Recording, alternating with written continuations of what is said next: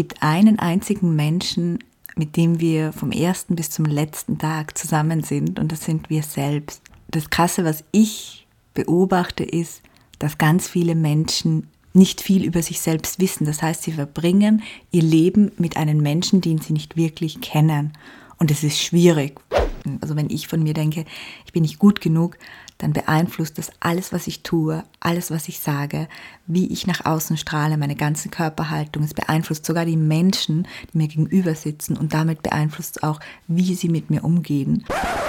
Der Austro-Podcast mit Wolfgang und Simon. Hallo liebe Hörerinnen, hallo liebe Hörer. Hier ist eine neue Folge vom Austro Podcast, der Podcast eures Vertrauens. Große Ehre, dass ihr wieder dran seid und wie schön, dass er wieder dabei ist. Es hat sich nicht vermeiden lassen.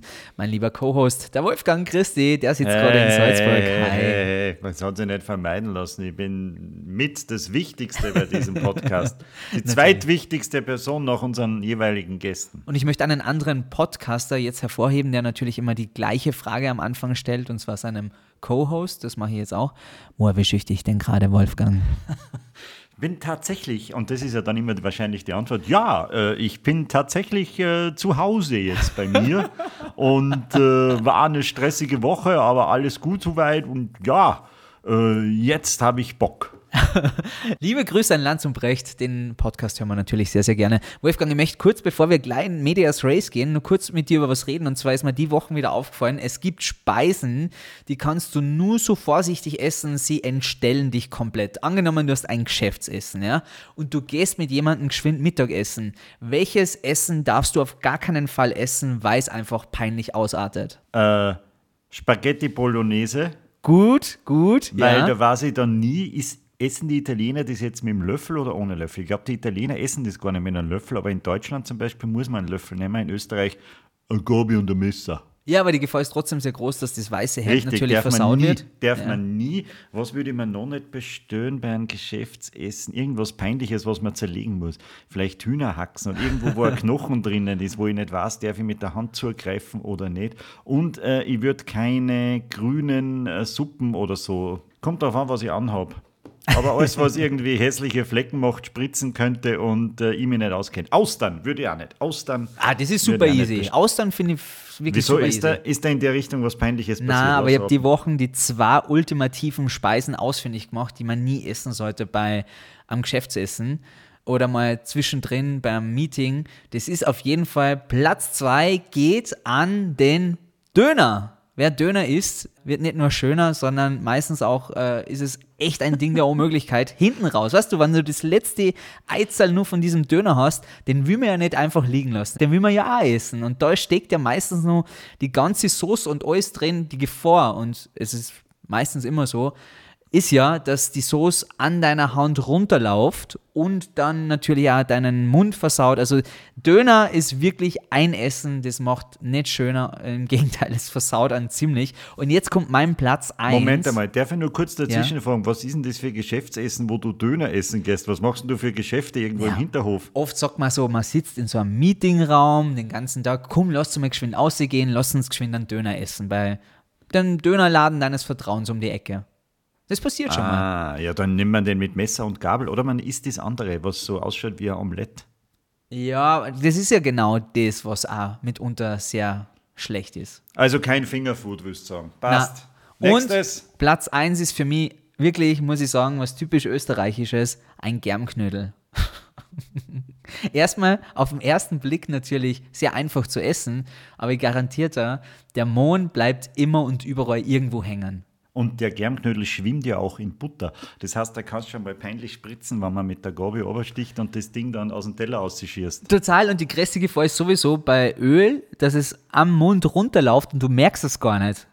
Kennst also, du das? Wenn du so eine Pizza, so eine richtig ölige nicht. Pizza hast und das Öl runterläuft und du ein kompetentes Gespräch führst und zeitgleich schon das Öl an deinem Mundwinkel sie Richtung Kinn begibt und du kriegst es gar nicht mit. Das ist oh, super peinlich. Und wirst dann peinlich darauf aufmerksam gemacht, so mit, mit Handzeichen, so quasi, äh, äh, du, da, da, da ist was. Äh, und schon wirkt man nicht mehr sehr kompetent. Deswegen ja. Vorsicht bei der aber, Essenswahl. Aber ich, mir wundert es, du bist halt so streng mit dir. Dabei ist es halt äh, ein, ein ganz gemütlicher Podcast. Ein, ein Podcast, wo wir lernen, uns äh, vielleicht wieder äh, selber ein bisschen mehr zu, zu, zu mögen. Ich sage jetzt nicht lieben, weil Selbstliebe klingt gleich so komisch. Aber wir wollen halt ein bisschen in uns gehen, wir wollen uns halt ein bisschen besser kennenlernen, wir wollen uns auch selber loben. Aha. Verstehst? Ja. Wir, wir werden halt die Lobsuchbrille aufsetzen und äh, ja. Wir machen halt ein bisschen Hashtag Selfcare, würde ich sagen. Selfcare, das ist das richtige Wort. Wir machen uns selbst federleicht, um noch einen Ah. kleinen Wink zu geben. Was wir heute machen mit euch in dieser Folge des Austro-Podcasts ist auf jeden Fall, dass wir uns gemeinsam nicht so ernst nehmen und so ein bisschen besser kennenlernen. Und das ist heute so was wie eine kleine Service-Rubrik. Einfach mit der Empfehlung, sich jetzt ein bisschen zurückzulehnen und unserem hervorragenden, bezaubernden Interviewgast ein bisschen zuhören. Ich schwöre euch, danach geht es uns alle besser. Und ich bin mir sicher, ganz viele, die den Podcast jetzt hören, äh, werden schon von ihrer Stimme entzückt sein, weil die ist tatsächlich entzückend. Endlich wieder mal eine Dame im Austro-Podcast. Unser heutiger Gast ist Diplom-Mentaltrainerin. Sie hat einen Blog, einen Podcast und sie zeigt uns Selbstliebe. Sie macht täglich Fehler, sie trinkt Weißwein, sammelt Sonnenbrillen. Herzlich willkommen, Melanie Pignitter. Ja, hallo, schön, dass ich da sein darf. Was beschäftigt dich gerade? Jetzt, in dem Moment? ähm, In dem Moment. In dem Moment, ja, ich habe im Großen und Ganzen, wenn ich das jetzt auf heute beziehe, dann beschäftigt mich gerade, dann beschäftigt mich gerade natürlich jetzt meine Arbeit und ich habe gerade viele neue Kunden in meinem Selbstliebe-Lehrgang und das ist eine total schöne Beschäftigung, weil ich die ja indirekt alle ein bisschen kennenlerne und weil die so kunterbunt sind, also hauptsächlich Frauen von 25 bis 75 und jeder so verschieden. Das ist ja für mich total schön und inspirierend. Auf die Selbstliebe kommen wir sicher noch zu sprechen. Ich finde es ganz interessant, du schreibst über dich selbst, du machst täglich Fehler. Was war dein letzter? Was war mein letzter Fehler? Oh, du War bist aber gleich hier richtig heute im Nehmen, Wolfgang. Na, ich glaube aber, dass man das vielleicht weiß. Ich, weiß ich, ich wüsste es nicht, weil es waren so viele. Ja, also die kleinen weiß ich sicher nicht mehr, also die, die Tippfehler oder so. Aber es war, mm, was mir jetzt einfällt, ist so ein Instagram-Post. Ich bin ja auf Instagram unterwegs. Weiß ich. Um Menschen zu erreichen. Äh, Und da habe ich am Wochenende einen Post gemacht mit dem Titel, was du über deine Eltern wissen solltest. Und da sind Dinge gestanden, wie zum Beispiel, ähm, ja, dass sie mit hoher Wahrscheinlichkeit ihr Bestes gegeben haben, auch wenn das nicht immer gut war. Bei vielen war das viel, bei anderen war das wenig. Dass sie, obwohl sie deine erste große Liebe waren und all deine Beziehungen prägen, heute nicht mehr für dein Liebesglück verantwortlich sind und, und, und. Und da waren ganz, ganz viele Menschen, tausende Likes und positive Kommentare. Aber zu meiner Erstaunung passiert ganz, ganz selten. Es waren auch ein paar Flash-Kommentare, die bitterböse waren oder einfach sehr getroffen, weil ich da einfach so aus meiner Welt und aus meiner Erfahrung erzählt habe, was für viele gepasst hat. Aber es gibt natürlich auch ähm, ja, besonders üble Geschichten und Eltern. Und die hatte ich eben nicht bedacht, diese üblen Geschichten. Und da haben einfach einige sehr stark reagiert. Und es war durchaus ein Fehler, weil ich eigentlich schon sonst ein sehr empathischer Mensch bin und alle abholen kann. Und wenn es um so einen wunden Punkt geht, den ich da außer Acht gelassen habe, dann würde ich das wirklich als Fehler bezeichnen. Weil so, so kleine Fehler, so was wie Versprecher oder fünf Tippfehler in einem Blogbeitrag, die sind für mich gar nicht so Ach, das sind doch keine. Fehler. Das, Genau. sind, das, das sind ja Kleinigkeiten. Aber ich habe äh, dieses Posting auch gelesen und da war die, der Satz war also interessant, den habe ich mir extra rausgeschrieben. Deine Eltern waren deine erste große Liebe. Je nachdem, wie diese Romanze verlief, beeinflusst das all deine späteren Liebesbeziehungen. Da habe ich mir auch gedacht, wie ist denn das gemeint? Äh, wie meine Eltern zueinander waren oder wie sie zu mir waren, beeinflusst meine Liebesbeziehungen. Deine erste große Liebe beeinflusst deine Liebesbeziehungen und deine erste große Liebe waren Mama wahrscheinlich an erster Stelle und dann der Papa an zweiter Stelle. Und da hast du das erste Mal eine Liebesbeziehung geführt. Und alles, was die, du in dieser Liebesbeziehung gelernt hast, wirst du mit hoher Wahrscheinlichkeit in deine erwachsenen Liebesbeziehungen mitnehmen, weil wir ja als Kinder, gerade im Alter von zwei bis neun Jahren, wie ein Schwamm sind. Und da nehmen wir alles auf. Und wenn wir da irgendwie lernen, wenn ich alles richtig mache, wenn ich immer brav bin, immer helfe, gute Leistung erbringe, dann werde ich gelobt und geliebt. Dann wird genau, genau das vermutlich irgendwann mal dein Muster werden, weil du eben als Kind so bist wie ein Schwamm und dir eben aus der Kindheit so viel Prägungen mitnimmst. Liebe Hörerinnen und liebe Hörer, ihr merkt schon, es wird heute sehr intensiv und vor allem sehr lebensberatend, finde ich, was auch wichtig ist, weil die Melanie, die ist Expertin auf ihrem Gebiet, möchte ich sagen, die beste, weil in der Recherche haben der Wolf und ich gemerkt, äh, da können wir echt noch vieles lernen von dir. Es gibt so viele Themen, die man mit dir besprechen sollte heute. Da geht es um Selbstliebe, Zufriedenheit, Lernen, das Gute zu sehen oder auch Loslassen für ein erfülltes Leben. Also das sind so die drei äh, Punkte, die wir unbedingt abarbeiten wollen. Bevor wir aber weiter und tiefer in die Materie gehen, Gängern. Jetzt die Frage an die, werden wir immer verkopfter, wir als Gesellschaft, bedingt natürlich auch durch so Sachen wie Corona, aber das kommt nur verstärkend hinzu, aber werden wir alle irgendwie, weiß ich nicht, verlieren wir die, das Gefühl fürs Leben irgendwie ein bisschen, dass es immer mehr Selbstoptimierung am Ende des Tages braucht? Nein, das glaube ich nicht. Ich glaube, es braucht nicht mehr Selbstoptimierung. Verkopfter wollte ich jetzt fragen, was du damit meinst, aber wenn ich jetzt richtig raushöre, ob wir unser Lebensgefühl verlieren, mhm. das glaube ich schon, dass mhm. das vielen Menschen passiert. Ich glaube nicht, dass das was mit der heutigen Zeit zu tun hat. Ich glaube, das war immer schon so, dass wir im Verlauf des Lebens dieses Lebensgefühl, vielleicht auch Freiheitsgefühl, frei leben, leben, lachen zu dürfen, verlieren. Und meiner Meinung nach liegt es einzig und allein daran, dass wir uns selbst verlieren.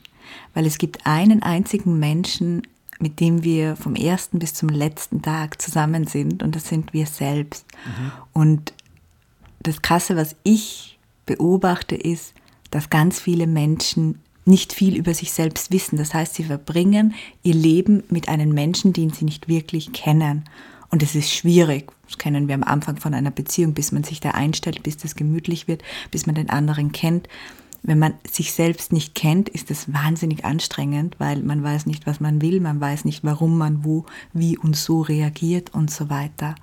Und das ist, glaube ich, die Ursache, warum vielen dieses Lebensgefühl abhanden kommt oder bei vielen dieses Gefühl gar nicht aufkommt. Es ist sehr, sehr interessant. Vor allem mir kommt aber vor, je größer, höher, schneller, weiter die Gesellschaft denkt, desto mehr ist auf der anderen Seite das Gefühl, dass man so ein bisschen lost ist und dann eben sich auf die Suche begibt. Merkst du denn in den letzten Jahren, gerade bei dir und deinem Beruf, dass ein größerer Zuspruch ist in Bezug auf diese Sachen und dieses große Fragezeichen, was viele in ihrem Leben wahrnehmen?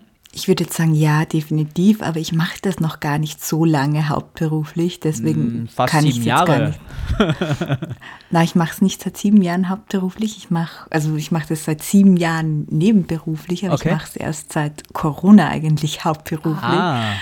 Also Corona hat da sicher etwas dazu getan, aber ich weiß nicht, ob die vielen Menschen, die sich für diesen Weg interessieren, für diesen bewussten Weg, für diesen liebevollen Weg mit sich selbst, ob die nicht schon längst da waren, aber jetzt halt über diverseste Online-Portale, Social Media auch zu den Menschen finden, die da eben Angebote machen. Ich glaube einfach schon, dass das ein Trend ist, der zunimmt. Das sagt mir mein Gefühl, das merke ich auch jetzt schon nach, nach einer gewissen Zeit, wo ich das hauptberuflich mache. Ich denke aber auch, dass das daran liegt, dass wir eine Luxusgesellschaft sind, dass wir uns das leisten können, dass wir uns mit uns selbst beschäftigen. Und das meine ich im positiven Sinn, weil wir leben alle in einer Luxusgesellschaft, aber ich glaube, es gibt so 10% der Menschen, die diesen Luxus, den sie haben, nämlich genug zu essen, eine anständige Arbeit und, und, und, nutzen, um sich mit sich selbst zu beschäftigen und mit sich selbst glücklich zu werden. Und der andere Teil, der größere Teil, nutzt diesen Luxus, ja, keine Ahnung, für den Kaufrausch oder ein neues iPhone oder was auch immer, was meines Erachtens ja nur kurze kurze Zeit ähm, ja, einen. Effekt bringt. Genau. Ähm, weil du schon angesprochen hast, du machst das erst seit zwei Jahren hauptberuflich. Ich habe es deswegen so im Kopf gespeichert, dass du das schon länger machst, weil äh, du ja schon früher Bücher geschrieben hast, beziehungsweise deine Geschichte so durchaus mega interessant ist. Du bist eigentlich gelernte Bankkauffrau. Jein. Also ich bin gelernte Bürokauffrau. Ich habe in der Rechtsanwaltskammer in Graz in der Steiermark eine Lehre gemacht. Es war schrecklich. Ja, einfach auf den Punkt gebracht. Ja, also abgesehen davon, dass ich, ähm, dass ich Lehre prinzipiell als etwas Tolles empfinde, aber dass es völlig falsch gelebt wird und zwar an ganz, ganz vielen Stellen noch immer, war es halt einfach so, dass ich den absolut falschen Beruf gewählt habe und dass ich die schlechteste Sekretärin bin, die man sich nur überhaupt vorstellen kann. Okay. Das bedeutet, Also, aber du hast den Job wirklich mehrere Jahre auch gemacht, obwohl du nicht glücklich darin warst. Ja, also ich habe natürlich dann, nachdem ich schon die Schule zweimal gewechselt hatte und dann abgebrochen habe, musste ich ja irgendwas mal fertig machen. Also habe ich diese Lehre fertig gemacht. Allerdings habe ich sie verkürzt gemacht, weil ich dann nebenbei Matura und so weiter gemacht habe. Und bis dorthin bin ich in dem Job geblieben. Und dann dachte ich natürlich, na gut, jetzt habe ich eine Ausbildung zur Bürokauffrau, also kann ich nur das machen. Also bin ich noch weitergesprungen zum nächsten Unternehmen. Und irgendwann, glücklicherweise, muss ich sagen, weil die meisten verdonnen ja das Bankenleben, irgendwann glücklicherweise in der Bank gelandet, weil das Wunderschöne an der Bank ist, nicht nur das Geld, sondern auch ähm, der Kundenkontakt. Also ich war da das erste Mal dann in Berührung mit Kunden und da habe ich eigentlich meine Leidenschaft gefunden, nämlich im Gespräch habe ich schon gemerkt, dass mich interessiert, was passiert da unterbewusst. Aha, warum reagiert der jetzt so? Also da habe ich begonnen, mich für Verkaufspsychologie, für Menschen zu interessieren. Und es war eigentlich schon der erste Step in die richtige Richtung. Aber im Nachhinein ist der Weg genau perfekt. Also ich habe in der Bank gemerkt, mir macht Kommunikation Spaß. Irgendwann wurde ich dann auf ein Seminar geschickt und dann war dort ein Trainer und der hat uns Verkaufen gelehrt. Verkaufen glauben ja viele Menschen, das ist was Schlechtes. Das ist ein völliger Schwachsinn, weil wir verkaufen uns ja jeden Tag und den ganzen Tag und jeder, auch diejenigen, die keine Produkte verkaufen. Und es hat mich total fasziniert und dann habe ich damals beschlossen, ich war glaube ich 23, da habe ich beschlossen, den seinen Job, der Trainer, der mich damals in der Bank trainiert hat, den will ich haben. Und das war so der Anfang. Ich wollte irgendwie mit Menschen und ja, am, am liebsten trainieren und Workshops machen. Und irgendwann ist es dann tatsächlich so weit gekommen, eigentlich relativ schnell, ein Jahr später habe ich mich dann bei einer anderen Bank um so einen Trainer, Kommunikationstrainer und Verkaufstrainerjob beworben und habe den bekommen.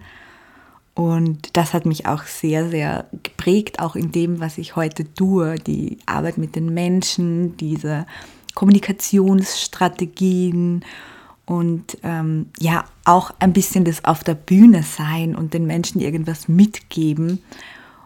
Und das war tatsächlich ja, der, der Anfang von dem, was ich heute tue. Ich habe dann halt später noch das Diplom gemacht zum Mentaltrainer und diverse Coachingsausbildungen und habe dann nebenbei begonnen, mir als Blogger so ein kleines Standbein aufzubauen. Und es ist halt irgendwann, das kleine Bein ist halt irgendwann zu einem riesigen Baum geworden. Wir sind ja beim Austro-Podcast, da kommen immer blöde Fragen. Hättest du als Bankbeamte äh, schauen können, was jeder in Österreich auf dem Bankkonto hat, der bei deiner Bank gewesen wäre? Das ist eine Frage, die mich schon seit Lebzeiten wirklich juckt. Ja, Ja. Okay, gut. Ja, Ma natürlich. Macht man das manchmal? Ich habe das natürlich nie gemacht. Das ist schon gar Natürlich. nicht, wenn ich, wenn ich beim Weggehen so mit 23 jemanden kennengelernt habe. Hat der Sicherheiten. Natürlich Na. nie, wenn ich seinen Nachnamen gekannt habe, habe ich natürlich nie geschaut. Unglaublich. Na, da trifft man wen und der sagt, oh, du, du siehst vielleicht nur das Auto und dann schaut man am nächsten Tag auf sein Konto, natürlich leer, ne? Ja, ja. Ja, genau. Ja, und dann wundert man sich, warum die nicht mehr anruft. Ah, Ja. Okay, so viel äh, als kleine Randnotiz. Liebe Melanie, aber dann ist das Jahr 2015 gekommen und das hat, glaube ich, alles nochmal ein bisschen beschleunigt in Bezug auf deine Weiterentwicklung. Weil ein Satz von dir hat sich sehr eingeprägt bei mir. Das ist der Satz, jedes Problem ist ein Geschenk.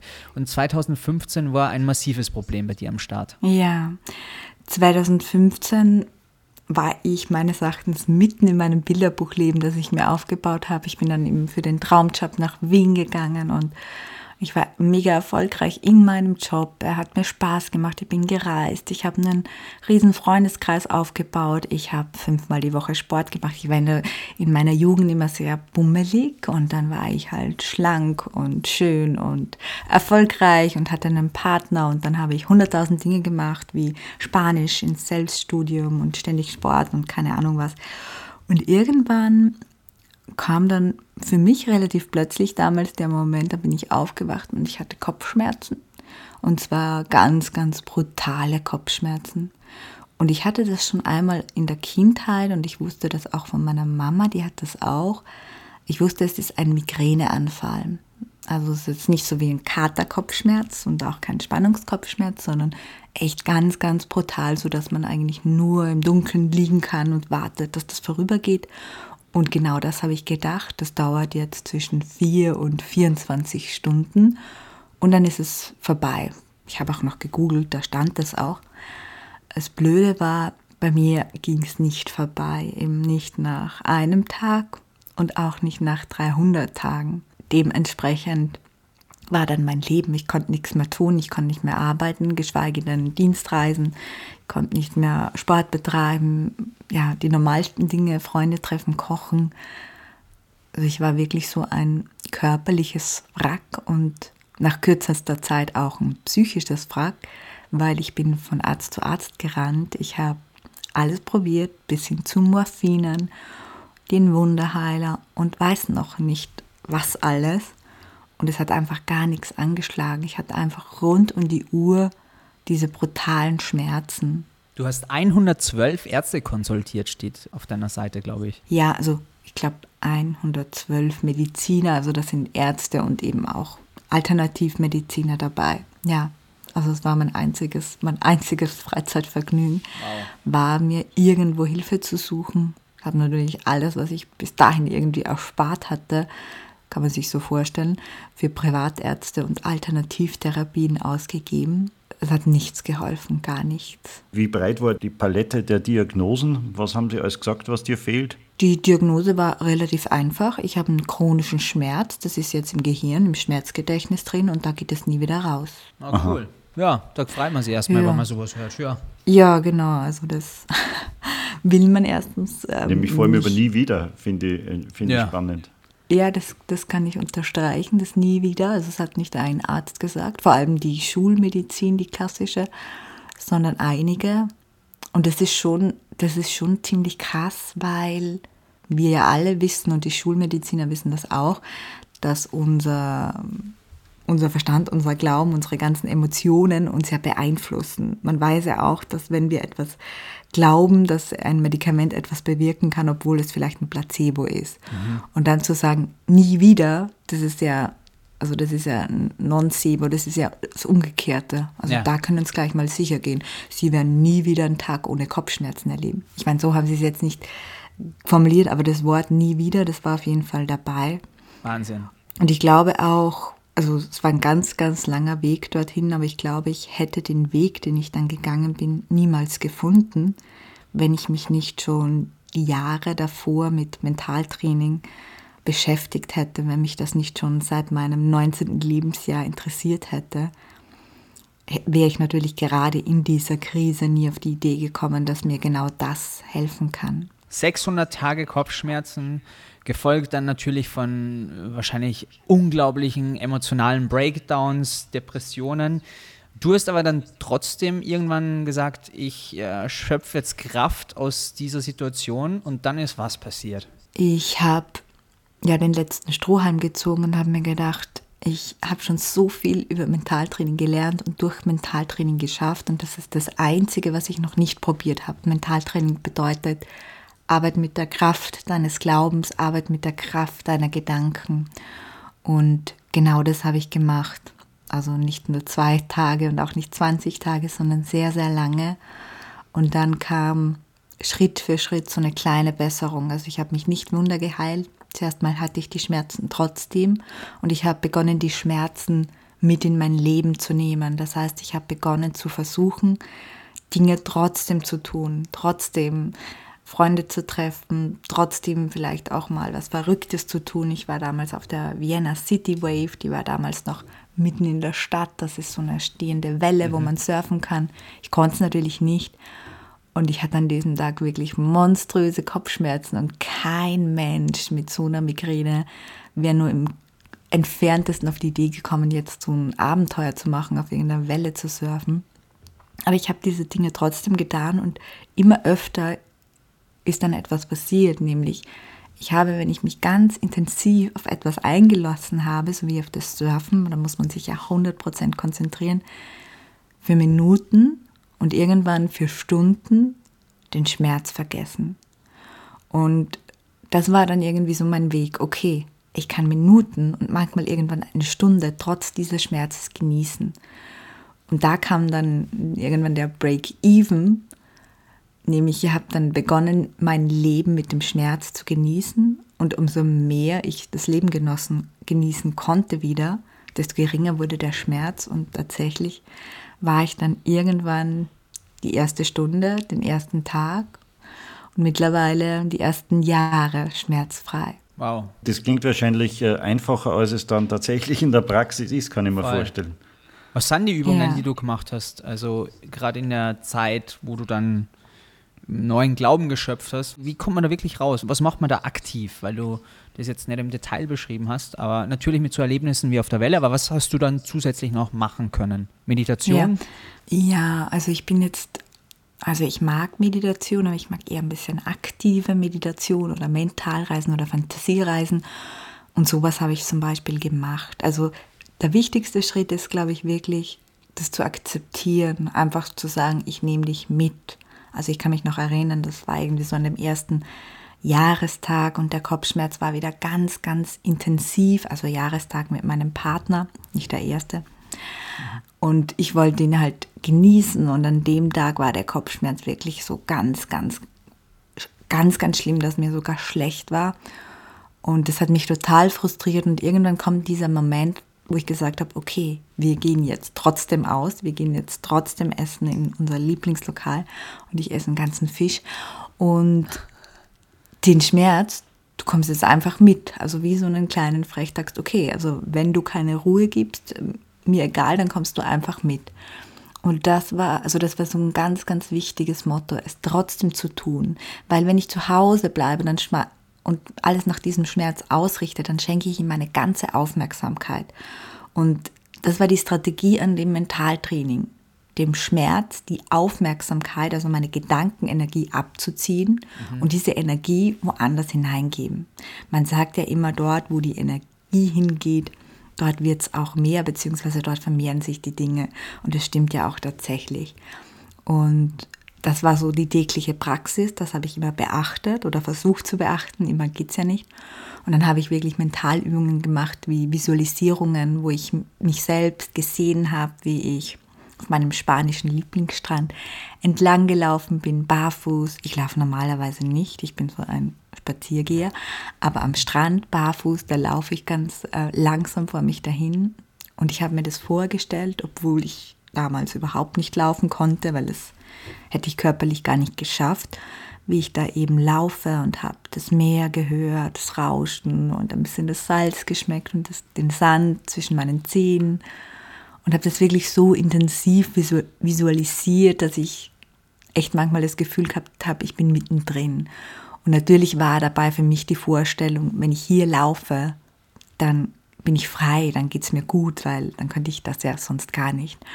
Und ich habe das jeden Tag so erlebt, als würde ich es tun, um sozusagen diesen Zielzustand dann auch zu erreichen. Und ungefähr 400 Tage nachdem ich das jeden Tag gemacht hatte, war ich dann tatsächlich wieder auf dem spanischen Lieblingsstrand mhm. und bin gelaufen. Und es hat geregnet. Nein, es war, es war, wirklich ganz kitschig, wie, wie in der Visualisierung. Sehr schön. Ja, ja, Wahnsinnsgeschichte. Also, äh, das ist sozusagen dein Grundstein deiner durchaus erfolgreichen Karriere, würde ich sagen, oder? Würdest du das selber auch so sehen? Mm, ja, würde ich auch so sehen, weil das natürlich ein Umbruch in meinem Leben war. Also, ich, musste, ich konnte ja nicht mehr arbeiten Und irgendwie hat ja dadurch auch an, hat es dadurch auch angefangen, dass ich dann plötzlich Platz zum Schreiben hatte. Ich war dann ein Jahr zu Hause und da irgendwie meinen Blog gegründet habe. Also von dem her wirklich auch hat sich da dieses berufliche Fenster aufgetan, auch wenn das damals noch ganz klein war.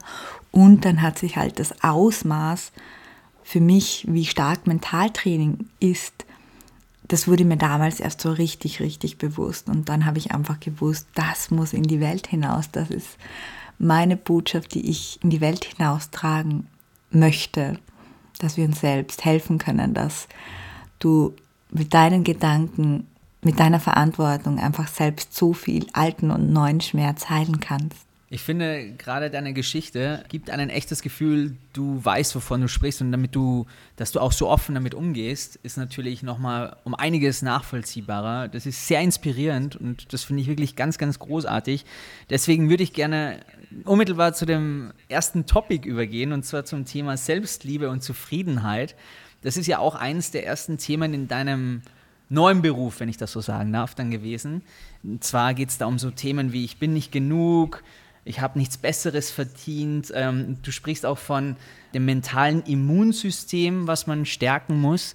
Es ist so schwer, jetzt diesen übergeordneten Titel quasi so kurz runterzubrechen, aber was würdest du unseren Hörerinnen und Hörern da draußen mitgeben, wenn es darum geht, sein mentales Immunsystem zu stärken? Was kann man wirklich sich Gutes tun, um sich wohlzufühlen? Nicht mal glücklich sein, nur wohlzufühlen mentales Immunsystem ist für mich immer gleich Selbstwertgefühl. Also Selbstwertgefühl nennt man eben auch das mentale oder emotionale Immunsystem.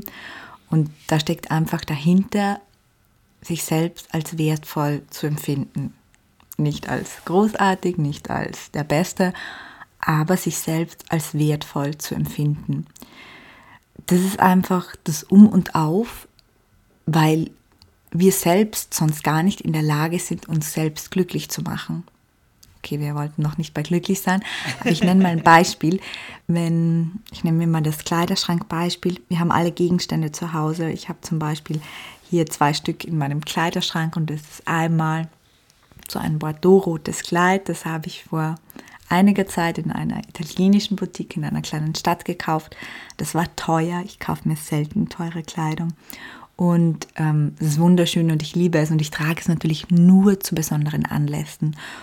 Und ich wasche es natürlich nicht selbst, weil ich kann nicht waschen. Das wird in die Putzerei gebracht, damit da alles wirklich auch wieder dran ist und zurückkommt. Und da habe ich sogar so einen gepolsterten Kleiderhaken. Also ich gehe mit diesem Kleid sehr, sehr fürsorglich um, sehr, sehr achtsam. Ich behandle es wie ein Schmuckstück. Und wenn ich nun aber an meine khaki-grüne Jogginghose denke, die ich in Corona-Zeiten beim Discounter gekauft habe, dessen Namen ich nicht nenne, die ist super bequem, ja, die habe ich ganz oft an, vor allem wenn ich irgendwo mit vielleicht mal meinen Neffen auf der Wiese herumtolle und dreckig werde oder wenn ich so einen Putztag habe und dann ziehe ich die aus und dann werfe ich die irgendwo in die Ecke. Der Kleiderschrank kommt die nie, weil die ist eigentlich fast immer dreckig. Sobald sie aus der Waschmaschine kommt, habe ich die ja wieder an. Und ja, ich werfe die in die Ecke, die hat nicht mal einen Platz in meinem Kleiderschrank. Wie behandle ich die? Die hat ja nur ein paar Euro gekostet. Die behandle ich natürlich auch genau so, nämlich schlecht, unachtsam und so weiter. Und wenn man diese beiden Dinge oder Kleidungsstücke auf den Menschen umlegt, dann ist das genauso. Wenn wir etwas, einen Menschen als wertvoll empfinden, dann behandeln wir ihn so. Und wenn wir ihn als wertlos empfinden, dann behandeln wir auch ihn so. Und das kann man auch auf sich selbst umlegen. Wenn ich denke oder fühle oder mich wertlos fühle, dann behandle ich mich genauso. Und da ich eben der Mensch bin, der mit mir am meisten Zeit verbringt, kann ich dann einfach nicht zufrieden oder glücklich sein, wenn da ständig jemand ist, der mich so behandelt, als wäre ich nichts wert. Woran äh, merkt man denn selbst, dass es mir an Selbstliebe fehlt? Ich denke, also Selbstliebe ist jetzt nicht ganz ident wie der Selbstwert, aber ich denke, man merkt es daran, dass man dass, sich schlecht behandelt selbst. Nein, das ist jetzt Selbstwert. Das will ich so. wirklich deine Frage beantworten. Die Selbstliebe. Mir ist aufgefallen, dass die Menschen, die wirklich ja, sich am wenigsten lieben, also am meisten Selbstliebe brauchen, sich auch immer zu wenig geliebt fühlen. Also egal, sie, sie kehren das natürlich nach außen und dann kommt ihm oft, mein Partner liebt mich zu wenig oder ich bin ja Single, ich werde nicht genug geliebt. Also es ist immer das Gefühl da, dass man nicht genug Liebe bekommt. Man spiegelt das natürlich nach außen sagt, ich bekomme nicht genug Liebe von meiner Familie oder weil ich keinen Partner habe. Aber ich denke, dass es einfach daran liegt, wenn man sich selbst nicht liebt, dann hat man in seinem Liebesdank, wenn man sich den mal so bildlich vorstellt, der ja immer zumindest halb voll sein sollte, ein Loch. Und dann können die anderen von außen schon mal mit einem netten Kompliment in der Arbeit oder mit einem Anruf von einer Freundin, die lange zuhört, die füllen den dann mal auf, aber der ist ganz schnell wieder leer, wenn ich mich selbst nicht liebe, weil er ein Loch hat und weil ich ihn selbst ja auch gar nicht auffüllen kann. Das heißt, sich selbst nicht lieben für mich das deutlichste Anzeichen ist, sich zu wenig geliebt zu fühlen. Mhm. Und das muss man irgendwie lernen oder ändern? Also müssen tut man ja gar nicht. Also sollte man. kann man. Kann man. Das kann man ändern. Man kann lernen, sich selbst zu lieben und sozusagen diesen Dank selbst aufzufüllen. Das Wunderbare ist, wenn man sich so vorstellt, so ein Kaffeeheferl. Das Kaffeeheferl ist leer und ich kriege nur dann Kaffee, wenn im Außen ein anderer mal nett ist und mir was einschenkt, in Form von einem Kompliment, in Form von einem Ich höre dir ganz lang zu oder Streicheleinheit. Wenn aber keiner da ist, habe ich keinen Kaffee. Und den meisten Menschen geht es ziemlich schlecht ohne Kaffee. Wenn man sich selbst lieben lernt, dann hat man quasi diesen dann kann man diesen Kaffee selbst produzieren und alles andere, was dann von außen kommt, ist wirklich nur noch das schöne Sahnehäubchen. Das ist schon nett. Man freut sich schon trotzdem über ein Kompliment, über einen Partner und weiß was. Aber es ist eben nur mal nur mit das Sahnehäubchen und dieses sich selbst lieben, das darf man, wenn man möchte und wenn man den Gewinn darin erkannt hat, lernen. Und es ist auch gar nicht so schwer ich würde mal sagen, wenn man sich da wirklich selbst an der Hand nimmt und einige Wochen dran bleibt, dann hat man schon viele positive Effekte in seinem Leben. Aber es ist natürlich gleichzeitig ein Prozess. Und außerdem ist es so wie jedes Gefühl, es schwankt. Also ich liebe mich auch nicht jeden Tag gleich viel. Das ist auch normal. Und wenn äh, du jemand an der Hand nimmst und es beibringst, dann geht es schneller dementsprechend, oder? Also, also du könntest das den Menschen beibringen. Ich glaube, ich kann es den Menschen ganz gut beibringen. Ich mache ja auch ähm, Kurse darüber mhm. und die meisten Eben. Menschen sind danach ganz, äh, ganz glücklich. Aber man kann natürlich auch gerade mal zum Reinschnuppern selbst ein paar Schritte gehen, zum Beispiel mit einem Buch gemeinsam, wo einfach einige Ideen mit dabei sind. Was wäre denn jetzt so eine Übung, um mehr Selbstliebe zu erfahren? Ja, da gibt es natürlich viele. Welche Sag uns die eine, drauf? mit der man schon arbeiten kann und danach geht man richtig geboostert raus. Nein, ich, ich, ich, bin mir dessen bewusst, das ist natürlich ein, ein ganz schön langwieriger Prozess oder kann mitunter ein langwieriger Prozess sein und die Zeit hat man oft nicht. Und es ist dann oft, wie es ist, ne? dann lässt man es doch wieder schleifen. Ich glaube, bei der Geschichte muss man vor allem dran sein, aber dennoch die Frage an dich, was ist deine Top-Übung, die du da empfehlen kannst, um sich selber zu lieben? Ah, ich habe jetzt keine Top-Übung, ich habe so viele. Also es ist einfach mal so, dass man vieles an der Oberfläche machen kann und das bewirkt auch schon viel, aber man darf nicht außer Acht lassen, dass unsere Prägungen, haben wir ganz am Anfang davon gesprochen, aus der Kindheit kommen. Mhm. Das heißt, manchmal müssen wir auch zurückschauen und schauen, was haben wir denn da für innere Überzeugungen, weil wenn wir irgendwie in der Kindheit die Überzeugung mitgenommen haben, wir sind nur dann liebenswert, um etwas wenn wir etwas leisten, dann müssen wir uns den Glaubenssatz oder diese Überzeugung anschauen und auch in der Tiefe ein bisschen dran arbeiten, dass der mal gebrochen wird. Also das vorab und jetzt zwei kleine Mini-Übungen. Oder das erste ist vielleicht eher eine Strategie. Unser Gehirn ist ja so, dass es sich zuerst immer auf das Negative fokussiert. Das kommt ja angeblich schon aus der Steinzeit, weil das da wichtig war, dass wir die Gefahren erkannt haben und das Negative zuerst gesehen haben. Und das machen wir natürlich auch in Bezug auf uns selbst. Das heißt, wenn wir in die Vergangenheit zurückschauen, wenn wir den Tag Revue passieren lassen, dann legen wir immer den Fokus auf das, was schiefgegangen ist, auf das, was wir falsch gemacht haben, auf unsere Fehler und Schwächen. Und eben nicht auf unsere Stärken. Und wir sind aber unserem Gehirn Gott sei Dank nicht ausgeliefert. Das ist ja das Geniale. Wenn wir wollen, können wir bewusst denken. 24 Stunden täglich ist schwierig, weil es wäre einfach zu anstrengend. Aber wir können das und wir können es trainieren. Und deswegen einfach so mal allgemein der Vorschlag, sich selbst öfter mit liebevollen Augen betrachten, mit den Augen eines Coaches, der dir helfen will und der sich jetzt einfach mal ein paar Tage auf deine Stärken und auf die Dinge, die du gut kannst, fokussiert. Und versuch dich mal ein paar Tage lang so zu beobachten und schreib dann mal raus, hey, was habe ich heute gut gemacht? Was ist meine Stärke, die heute rausgekommen ist? Erster Tipp und zweiter Tipp ist einfach dieses Gefühl mal zu spüren, wenn man sich selbst liebt. Und da stellt man sich am besten eine Person vor, von der man denkt, dass sie einem immer liebt. Also ähm, vielleicht die Mutter oder den Vater oder die beste Freundin oder den Partner, ganz egal. Und diese Person stellt man sich vor, die sitzt jetzt gegenüber und die schaut einem an mit ganz liebevollen Augen. Und jetzt schließt man selbst die Augen und die sitzt einem noch immer gegenüber und dann kann man in seiner Visualisierung seinen Körper verlassen und dann switcht man in die Person gegenüber und betrachtet sich selbst aus dessen Augen. Und dann versucht man einfach mal das zu spüren, weil das, was diese Person spürt, ist ja Liebe.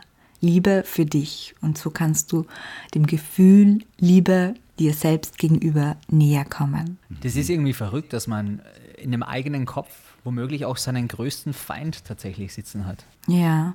Den kritischsten, würde ich eher sagen, mitunter. Ja, Absolut. Ja. Und den muss du, man überlisten. Du, ja, genau. Du, du schreibst ja im, im, im Buch Federleicht, gerade von den negativen Gedanken, 75 Prozent unserer Gedanken sind negativ behaftet. Sind es bei dir weniger? Weil du ja. alle Übungen kennst? Natürlich. Ja, also unser Gehirn ist ja trainierbar, das wissen wir ja schon sehr, sehr lange. Das kann man ja trainieren. Du arbeitest trotzdem jeden Tag auch an dir, weil das wieder vergeht oder glaubst du, hat man das dann irgendwann einmal automatisch drin und man sieht sie einfach anders? Na, nach einer gewissen Zeit, wenn man das konsequent gemacht hat, dann baut man auch im Gehirn tatsächlich etwas um und dann hat man neue und positivere Gedankengewohnheiten. Das heißt, Früher, wenn jemand gesagt hat, ähm, das gefällt ihm nicht, da habe ich mir gedacht, oh mein Gott, was habe ich falsch gemacht, was kann ich besser machen? Und jetzt denke ich mir, aha. Mir doch wurscht. Dann denke ich mir, okay, ah, gibt es doch noch ein paar einzelne Menschen, denen nicht gefällt, was ich mache.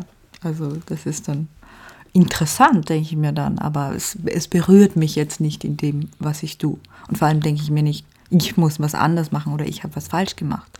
Das ist dann einfach so eine Feststellung. Ich stelle mir deine Arbeit ja sehr ruhig vor, so wie wir jetzt auch sprechen, so, äh, so ein Zimmer mit, mit Kerzen, Räucherstäbchen, in der Ecke sitzt vielleicht eine, ein, eine kleine Katze sitzt in der Ecke, nein, die tut aber nichts. Ein asiatischer Tee, entspannende Musik aus Bali. so irgendwie stelle ich mir das vor. Ja. Also das Und Einzige, was stimmt, wäre Bali. Also das wäre mein Traumarbeitsort. Äh, der Rest ist, also ich darf das ja leider, oder kann mir das immer ganz schwer laut sagen, aber ich bin kein Tierfan. Also ich habe nichts gegen die, aber ähm, ja, ich bin kein Tierfan. Ich mag einfach viel lieber Menschen, ja. Das, das ist einfach so. Deswegen keine Also keine Katze. kleine Katze. Keine kleine Katze, definitiv nicht. Keine Räucherstäbchen, die mag mein Partner nicht. Und ich bin ja schon ein Mensch, ich brauche immer, damit ich mich selbst in meinem Glauben überlisten kann, brauche ich auch Fakten. Also ich muss jetzt nicht für alles eine Studie haben, aber ich brauche Fakten. Das heißt, ich würde mich da jetzt mit Räucherstäbchen und Kerzen, das, das, hat ja jetzt nichts mit Fakten zu tun, aber es klingt halt ein bisschen esoterisch. Das bin ich nicht. Spirituell mhm. ja, aber esoterisch nicht. Räucherstäbchen finde ich einfach, dass die gut riechen. Die habe ich tatsächlich da gerade auf meinem Fensterbänkchen stehen. Siehst du? Gibt es ja auch in Bali an jeder Ecke, die verbrennen ja dauernd diese, diese Blüten und diese Gewürze. Ah, okay. Ja, da riecht es immer noch Räucherstäbchen. Deswegen, wenn man landet und aus dem Flugzeug in Bali aussteigt, ist man schon um 30 Prozent ruhiger. Aha. Automatisch. Ja, ist, okay. ist so. Jeder, der okay. von Bali zurückkommt, möchte sofort dort wieder hin, weil die Menschen so freundlich, ruhig und friedlich sind und weil man dort einfach so schön runterkommen kann. Aber was bringt die denn so richtig auf die Palme?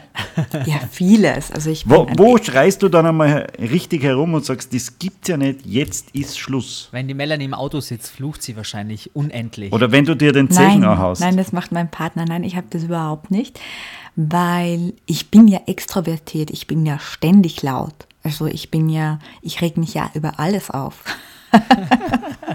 das glaubt jetzt natürlich kaum jemand, der mich Nein, so das nicht, glaubt also nicht nicht. privat so kennt. höre, glaube ich es nicht. Nein. Nein, ich also das nicht. kommt immer, kommt immer sofort raus. Also ich, ich sage auch immer den Menschen, so als Tipp, lasst alles raus, weil sonst geht's mit in den Schlaf und dann frisst es sich über Nacht auf. Und das mache ich tatsächlich. Manchmal sogar zu schnell. Also keine Ahnung, mein neuestes Buch, nein, das war das Honigperlenbuch. Das ist neu rausgekommen und ich bin bei, zu Thalia in Wien Mitte gefahren. Und dann lag das da irgendwo, wo man das nicht gesehen hat. Dann habe ich das ein bisschen gleichgerückt. Ich glaube, ich habe es gar nicht umgelegt, aber ich habe es ein bisschen gleichgerückt. Ich glaube, da war ein Buch drauf. Und habe das halt so, dass man das schön gut und sieht. Das war mein zweites Buch. Ich war natürlich ganz stolz. Und dann habe ich, habe ich halt auch die Verkäuferin gleich gefragt. Eigentlich habe ich sie angeschnauzt. Ich habe gesagt, ja, hören Sie mal, da ist Nummer eins von meinen neuen Büchern. Und außerdem, das liegt ja ganz unten, das sieht man ja überhaupt nicht. Da müssen Sie jetzt was tun. Und dann hat sie gesagt, ja, sie tut da jetzt nichts. Und ich habe gesagt, na, will ich sofort die Filialleitung sprechen, so geht das nicht. Ja, das Ganze war dann so, die hat auch noch was falsch in den Hals gekriegt, aber ich muss natürlich sagen, ich war auch nicht freundlich. Ich dachte mir, eine österreichische Autorin beim GU-Verlag, die können da wohl das Buch schon ein bisschen weiter vorne hinlegen. Und das Ganze hat dann dazu geführt, dass ähm, die mein Buch gar nicht mehr haben wollten. Echt? Kauf, kaufen sie das eine und weg mit ihnen. Und, und zwar mit Recht. Also ich kann das jetzt gar nicht so bringen, wie ich da, in welcher Emotion ich da war. Mit Recht. Also ich war einfach überhaupt nicht freundlich. Die Verkäuferin hat ja überhaupt nichts dafür gekonnt, ja. Die hat es wahrscheinlich nicht mal dorthin gelegt. Aber das sind dann meine Emotionen, die kommen dann schon gleich nach oben und dann haue ich schon so wirklich auf den Tisch und ähm, ja, sag auch unüberlegte Sachen. Also ich sage zum Beispiel sehr oft, was glaubst du überhaupt, wer ich bin? kommt so aus mir raus, jetzt nicht, weil ich glaube, dass ich ähm, jetzt durch meine Arbeit irgendjemand Besonderer bin. Das war schon immer so mit meinen Emotionen. Das kommt dann raus. Aber ich bin auch da sehr ehrlich. Das ist ja wirklich eine Schwäche. Da kommen auch manchmal Dinge raus, die sind nicht okay. Gerade ja, wenn ich so eine Verkäuferin überfalle. Aber ich bin auch ziemlich gut darin, dann zu sagen, das war eigentlich völlig übertrieben und es war eigentlich nicht in Ordnung und ich möchte mich dann entschuldigen. Tatsächlich habe ich mich dann bei der ganzen Filiale entschuldigt und zwar auch so ehrlich, dass, oder ich konnte es so ehrlich machen, dass ich sogar dann zu einer Lesung bei Ihnen in der Filiale eingeladen wurde. Ein Und Happy schon End. wieder ist es gut ausgegangen. Ja, ja, total. Ja.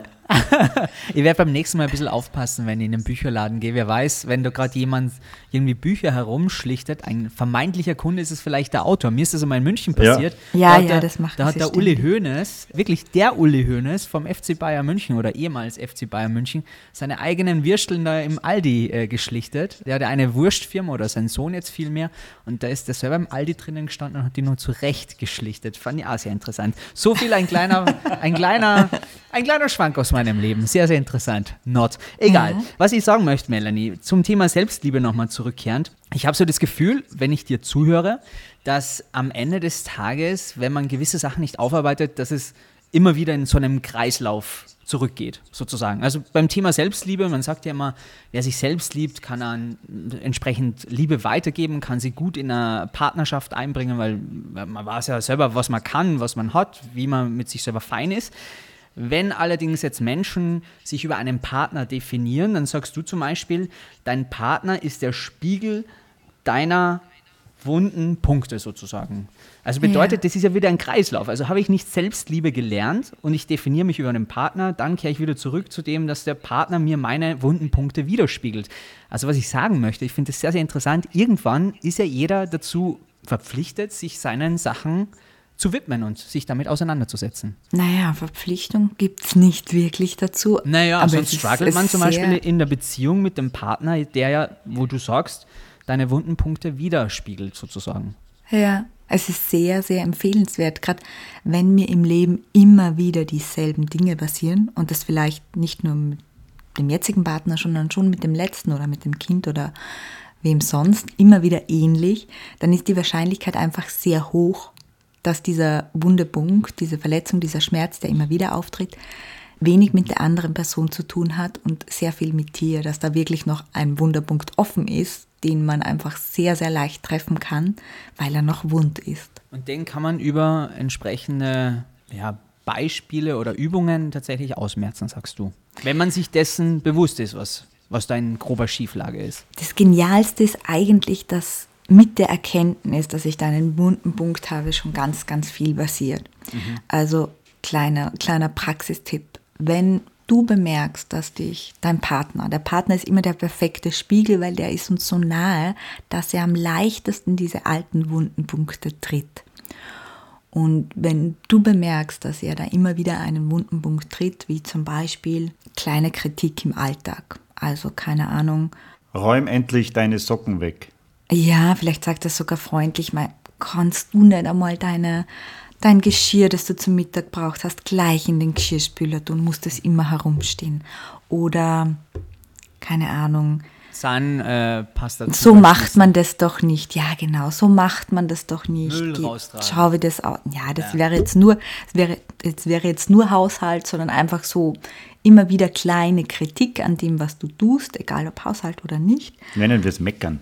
Ja, ja, und wenn du dann merkst, dass dich so ein kleines Meckern, nämlich kannst du nicht einmal das wegtun, musst du das immer so machen, überdimensional berührt. Ich meine, dieses immer ist schon mal nicht gut vom Partner, das muss man dann auch dazu sagen, ja. Generalisieren ist ganz schlecht. Wenn du aber merkst, dass dich das überdimensional trifft, dass dich das so aufregt, dass du es dir selbst ganz schwer erklären kannst, dann ist es womöglich ein Wunderpunkt. Und dann kann man sich an dieser Stelle fragen, wenn es nichts mit dem Partner zu tun hat, was hat es denn vielleicht mit mir zu tun? Und wann in meiner Erinnerung habe ich mich denn eigentlich das erste Mal so gefühlt, wie wenn mein Partner mich hier so kritisiert.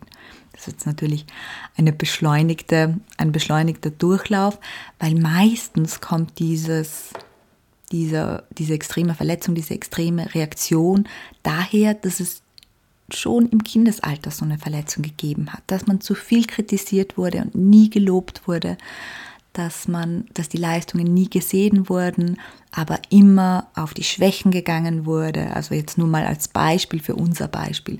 Also meistens hat man da in sich selbst einen wunden Punkt. Höchst interessant. Das heißt, ich würde jetzt sagen, eins dieser drei großen Topics haben wir abgearbeitet. Selbstliebe, Zufriedenheit. Da hast uns du schon sehr, sehr tief blicken lassen. Ich finde, Lernen, das Gute zu sehen, haben wir auch so ein bisschen gelernt durch die Übung zum Beispiel, dass ich mir aufschreibe, was habe ich heute gut gemacht, wo habe ich heute meine Stärken gezeigt oder würdest du dazu noch ergänzend was sagen? Weil dann würde ich gerne schon zum nächsten Punkt in unserer kleinen Service-Rubrik Austro Podcast hilft weitergehen. Können wir gerne machen. Okay, und zwar ist eins deiner letzten Bücher Fehler leicht, also da geht es ums Loslassen für ein erfülltes Leben. Erste Frage dazu gleich mal. Warum fällt es denn uns so schwer, loszulassen? Damit kann Verschiedenes gemeint sein. Zum Beispiel Sachen aus der Vergangenheit, aus der Kindheit, Loslassen von Ängsten, negative Gewohnheiten oder aber auch natürlich klassisch die Trennung von einem Partner. Warum fällt uns es so schwer loszulassen, liebe Melanie? Ja, so, jetzt bringen wir das mal in kürzester Zeit auf den Punkt. Viel Spaß. Das, ja. Da ist wieder die Frage äh, unfassbar. Die meisten Menschen, das ist ja eigentlich ganz einfach. Loslassen, das wollen die meisten Menschen. Das ist so schön. Loslassen ist ja ah, frei sein, schweben, so wie ein Luftballon aufsteigen, leicht sein, unbeschwert, das ist wunderschön. Ne? Das wollen alle, alle wollen loslassen. Aber wenn sie dann an die Dinge denken, die sie loslassen wollen, dann denken sie nicht mehr ans Loslassen, sondern sie denken ans Loswerden. Wir wollen den Schmerz loswerden, die Angst loswerden, die Gedanken loswerden und, und, und. Und los, etwas loswerden ist eben nicht das gleiche wie loslassen. Loslassen hat eine andere Bedeutung. Loslassen kann bedeuten, so wie ich das in meiner Geschichte erzählt habe, erstmal annehmen, was da ist. Ich habe in meiner Geschichte habe ich den Schmerz angenommen und dann hat er mich irgendwann losgelassen, weil solange ich nicht annehme, kämpfe ich gegen etwas. Und wenn ich gegen etwas ankämpfe, was macht mein Gehirn? Alle Gedanken gehen in die Richtung, wo ich etwas gegen etwas kämpfe, also dorthin, was ich eigentlich nicht mehr haben möchte. Und das heißt, annehmen ist eine Form von loslassen, aber natürlich auch Grenzen setzen ist eine Form von Loslassen oder einfach auch mal Vertrauen in Bezug auf Sorgen. Wollen Sie mal Sorgen loslassen, dann geht es eigentlich darum, dass wir lernen zu vertrauen, dem Fluss des Lebens aufhören, jeden Schritt zu kontrollieren. Also es gibt da verschiedene Arten von Loslassen, aber die falsche Art von Loslassen, die führt nämlich immer wieder nur zum Kampf, ist etwas loslassen werden wollen. Loslassen. Ich muss mir das einfach mal merken. Wo siehst du denn die größte Gefahr bei den Menschen? Also mit welchen, mit welchem Problem hadert man am meisten? Sind es dann wirklich Trennungen? Sind es negative Gewohnheiten? Womit konfrontieren dich am meisten deiner, sagt man Klienten? Ja, oder? Ja, ich glaube, ist okay. Ja, okay, deine, deine ähm, Klienten. Ich kann das jetzt gar nicht, ich stelle mir gerade so eine Statistik vor, kann das jetzt gar nicht so detailliert sagen. Ich denke, es ist verschieden. Es sind natürlich Gewohnheiten. Dann kommt ganz oft diesen, dieses, ich will einen Menschen loslassen, einen Menschen, der mir nicht mehr gut tut, einen Menschen, der immer wieder in meinen Gedanken vorkommt, obwohl er mich nicht mehr liebt oder so. Das kommt ganz, ganz oft. Aber man kann sehr oft auf ein, man kann sehr oft filtern und es fällt dann immer wieder zurück, dass es eigentlich eine eigene Überzeugung über sich selbst ist, die man da loslassen möchte. Also so ein innerer Glaubenssatz, etwas, das ich über mich selbst denke, das im Außen dann erst dazu führt, dass ich diese blöde Gewohnheit habe, dass ich immer, wenn ich allein bin, wenn es mir schlecht geht, langweilig ist, Schokokekse reinstopfe oder die Angewohnheit habe, dass ich keine Grenzen setze und immer zu allem Ja sage oder dass ich glaube, immer etwas leisten zu müssen. Also meistens kommen die Dinge, die wir loslassen wollen, wirklich durch unsere inneren Überzeugungen. Und diese inneren Überzeugungen über uns selbst, die sind ja gewaltig stark, weil die beeinflussen ja jeden Schritt und jeden Tag unseres Lebens. Also wenn ich von mir denke, ich bin nicht gut genug, dann beeinflusst das alles, was ich tue, alles, was ich sage, wie ich nach außen strahle, meine ganze Körperhaltung. Es beeinflusst sogar die Menschen, die mir gegenüber sitzen und damit beeinflusst es auch, wie sie mit mir umgehen. Und wenn ich da immer rausstrahle, ich bin nicht gut genug, ich bin wertlos, dann werde ich auch so einen Umgang zurückbekommen. Und so geht diese Schleife immer weiter. Das heißt, ich würde sagen, das, was die Menschen am öftersten loslassen wollen, sind ihre inneren negativen Glaubenssätze über sich selbst. Interessant, dass es so unterschwellig rauskommt dann auch. Also sprich, wenn ich das nicht ausstrahle, dass die anderen das auch gleich so wahrnehmen. Das heißt, der Mensch hat schon so eine, eine Beziehung zueinander. Interessant ja? ist ja, dass es dafür so eine einfache Erklärung gibt eigentlich. Voll. Die, die halt nur so wahnsinnig schwer umzusetzen ist dann wahrscheinlich für jeden Einzelnen, weil ja so viele Dinge da mit hineinspielen. Ne? Ja, ja, es gibt ja 100.000 so ähm, Körper, Mimik, Gestik, wie heißt das, Körpersprache, Training. Mhm. Das funktioniert ja alles nicht. Wir haben ja allein im Gesicht 1600 Muskeln, glaube ich. Und die können wir ja nicht alle gleichzeitig bewusst steuern. Also wir können ja gar nicht so sehr unsere Stimme, unser Sprechen, unsere Haltung steuern, damit wir wirklich das ausstrahlen, das wir ausstrahlen wollen, sondern wir strahlen halt das aus, wie es uns geht. Und wie es uns geht, ist eben davon abhängig, was wir gerade über uns denken und von uns halten. Dahingehend würde ich fragen, liebe Melanie, kannst du uns die perfekte Morgen- und Abendroutine auch mit auf den Weg geben? sodass wir am bestmöglichen, sagt man das so grammatikalisch, egal, jeder weiß, was ich meine, mit sich selber arbeiten kann? Ja, also da gibt es natürlich hunderte verschiedenste Ideen von mir, die alle auf meinem Blog und Podcast sind. Aber ich habe jetzt mal so zwei ganz einfache, die mir spontan einfallen. Die erste Routine mir ist immer wichtig, dass es nicht zu lange dauert, weil wenn etwas lange dauert, dann halten es die Menschen nicht durch und dann hat es keinen Effekt oder wenig Effekt. Die erste Routine ist wirklich so eine Mini-Routine, die ich jetzt schon seit zwei Jahren mache. Und zwar wache ich auf, dann setze ich mich im Bett auf und das Erste, was ich tue, ist mir zu überlegen, auf welche drei Dinge heute freue ich mich. Und dann zähle ich die auf. Erstens, zweitens, drittens. Und wenn mir keine drei einfallen, dann weiß ich, was ich zu tun habe, nämlich noch etwas planen, auf das ich mich freue. Die Abendroutine, das ist ja immer so nach einem getanen Tag, da haben wir die Tendenz, uns an die frustrierenden Momente zu erinnern.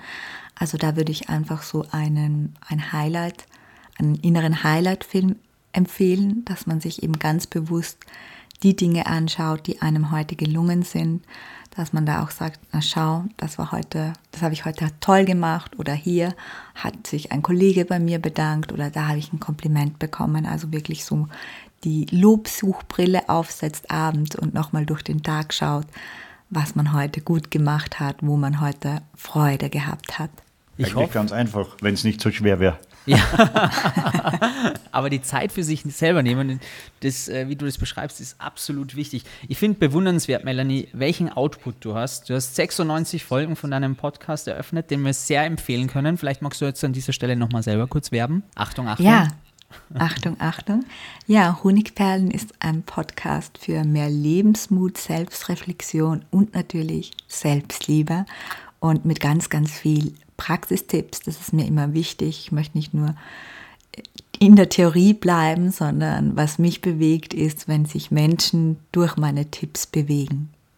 Ich habe da ein paar Mal im Urlaub reingehört. Wirklich sehr, sehr inspirierend. Wie viele Bücher hast du jetzt geschrieben? Vier, oder? Mit Affirmationen sind es dann fünf, müsste ich richtig gerechnet haben, oder? Genau, also echte Bücher sind es vier, ja. wobei jetzt gerade drei auf dem Markt sind. Und in zwei Wochen kommt mein neues Herzstück. Das Buch heißt, es ist ein Geschenk, das es dich gibt und da geht es ganz viel um das mentale Immunsystem. Das heißt darum, dass du als Leser wieder spürst, wie wertvoll du bist. Wahnsinn. Woher nimmst du deine Inspiration, deine Power selber? Puh, das ist immer so eine schwierige Frage. Ich kenne keine Schreibblockaden oder sowas. Es kommt einfach. Ich, ich sitze vor irgendeinem Bild irgendwo in der U-Bahn oder ähm, auf der Toilette und dann kommt mir durch das Bild irgendeine Idee und dann geht's los mit dem Schreiben oder mit dem Videodrehen. Bevor wir hier zu Ende kommen, hat der Wolfgang noch ein bisschen was vorbereitet. Ja, ich habe äh, natürlich immer irgendwas äh, Außergewöhnliches bei uns im Podcast. Bei dir sind es fünf unerhörte Fragen, die ich dir noch stellen werde. Und dann kommt die Abschlussfrage und dann hast du es geschafft. okay. Was, du hast nur Abschlussfrage dann? Ja. ja. Okay, gut. Ähm, hast du schon mal die Zeche gebrellt? Hm. Nein. Also ja. Nein, Nein. tatsächlich nicht. Nein, ich komme aus einer Gastronomiefamilie, wahrscheinlich deshalb. Okay. Warst du schon mal in einen Menschen verliebt, der bis heute nichts davon weiß? Ja, natürlich. Okay. Wie heißen die Backstreet Boys mit Vornamen? Einfach aus dem Nichts. Oh, oh wir haben die Kevin, Kevin gab's Stimmt. und Nick. Ja. War das ja. Der? Ja, ja. Nick, Kevin. Und das waren eh die zwei beliebtesten. Ne? Die anderen haben ja alle der anderen auch vergessen. Der Kevin war der Dunkle, der Älteste, der eigentlich schon viel zu alt war. Nick Carter, so. der, der Blonde. Der mit der, Drück, äh, mit der flach gedrückten Nase, wer war das schnell? Howie. Ja. Ja, genau. Oder dann, Brian. Oder da gibt es ah, noch einen. AJ. Genau. Ah, genau. Jetzt haben Sie gesagt. er liest es ab und verkauft es so, als hätte es jetzt Nein, nein, der, der Zwei Punkte mich, waren das, hab, hat mich dazu gebracht. Ähm, wie würdest du den Simon jetzt einschätzen nach dieser Stunde Gespräch? Oh. Glaubst du nach dieser Stunde, er macht, eher, er macht eher Urlaub in Südafrika zum Kitesurfen oder ist er ein Typ für die Berge und Skifahren? Ähm, Südafrika. Ja, das ist ja richtig. Wie, richtig. wie kommst du drauf? Keine Ahnung, das ist halt Gespür. Intuition. Intuition. Er klingt Südafrika. Okay. Und äh, letzte Frage: Wenn ich bei dir zum Essen eingeladen bin, was kochst du dann? Vermutlich einen frischen Fisch vom Naschmarkt. Yummy. Jetzt habe ich Hunger. Ja. Man sagst, eins habe ich noch vergessen, ganz wichtig. Äh, wie groß ist deine Sonnenbrillensammlung? Puh, tatsächlich nicht gezählt. Das sind ja lauter so verrückte Sonnenbrillen, die man irgendwie. Die meisten Menschen setzen sie nur zu Fasching auf. Ich würde sagen 80 Stück. Wahnsinn. Mehr als Elton John vermutlich. Und die letzte Frage bei uns im Podcast ist immer, was steht noch auf deiner Bucketlist, Melanie? Ähm, Bali. ich will schon lange nach Bali. Ähm, Kann ich nur empfehlen. Ja, aber seit Corona und das mit der Quarantäne und so hat es bisher nicht geklappt, weil ich will ja nicht dort leben. Ich will ja nur ein paar Wochen dort sein, vielleicht auch zwei, drei Monate. Ansonsten steht auf meiner Bucketlist auch so noch ein paar private Themen oder Dinge und das war es eigentlich. Das meiste kommt dann immer, wenn ich ein Projekt abgeschlossen habe. Jetzt habe ich gerade so ein neues großes Projekt laufen. Und wenn ich das abgeschlossen habe, dann kommt wieder was Neues auf die Liste. Es ist ein Geschenk, dass es dich gibt. Dieses Buch erscheint in zwei Wochen. Wir freuen uns drauf. Wir verfolgen weiterhin brav deinen Weg, sind sehr inspiriert von dir und wir haben heute viel gelernt, der Wolfgang und ich und hoffentlich auch unsere Hörerinnen und Hörer. Und wer noch mehr erfahren möchte, einfach Honigperlen bei Spotify eingeben. Da gibt es ganz viele tolle Folgen mit dir.